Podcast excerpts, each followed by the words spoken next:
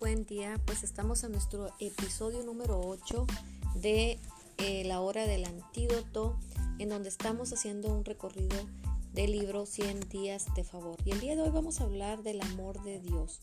El amor de Dios que tiene que ver, por supuesto, con el favor del que estamos hablando y del que estamos descubriendo. El amor de Dios por nosotros es personal, es detallado y es profundo.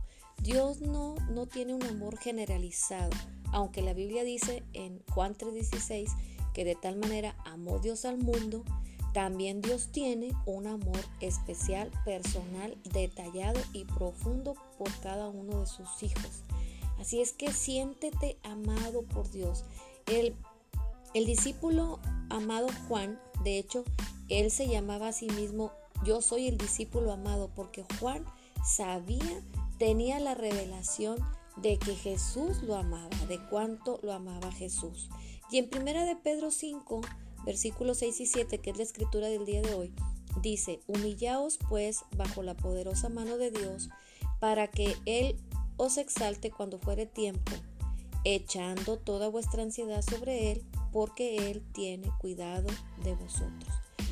Nosotros como creyentes, como hijos de Dios, como cristianos nacidos de nuevo, debemos aprender y entender que el amor de Dios es personal, que Dios nos ama particularmente a cada uno personalmente, de tal manera que no debo de dejar que la ansiedad crezca en mi vida, la preocupación, sino que en el momento en que la ansiedad quiera venir, yo sé dónde depositarla, yo sé dónde dejarla, porque sé que Dios me ama tanto, que tiene cuidado de todos los detalles, que tiene cuidado y amor por mí, que me está viendo, que me está cuidando. Hay un salmo que me gusta mucho y es el Salmo 121 y dice, alzaré mis ojos a los montes, ¿de dónde vendrá mi socorro? Mi socorro viene de Jehová que hizo los cielos y la tierra.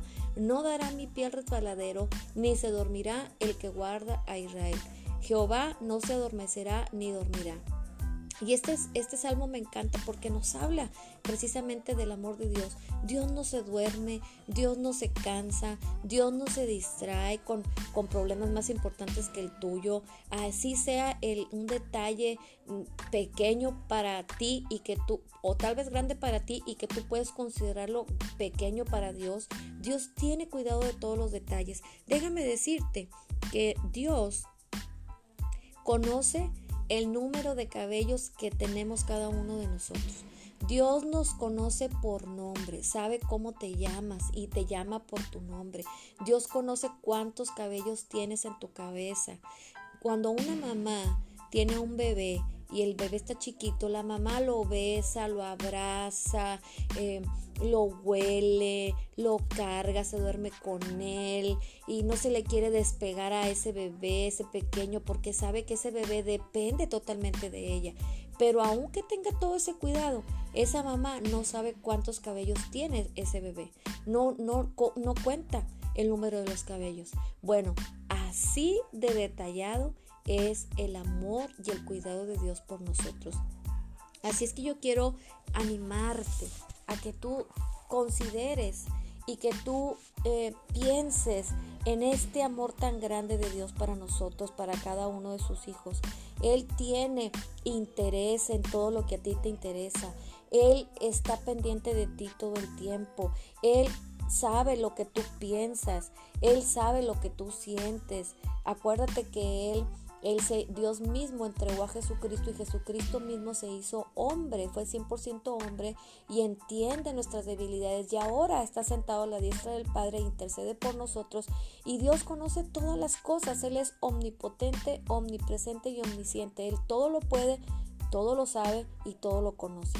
Así es que Dios no se pierde de ningún detalle de tu vida, le interesa todo, empieza a, verte como el hijo amado de Dios. Así como Juan decía de sí mismo, yo soy el discípulo amado, tú di a ti a ti misma, yo soy la hija amada de Dios o el hijo amado de Dios. Y empieza a disfrutar de ese amor y aprende de esta manera a confiar plenamente en Jesús y de esta manera vas a poder descansar y la ansiedad no va a ser parte de tu vida, no va a ser una carga.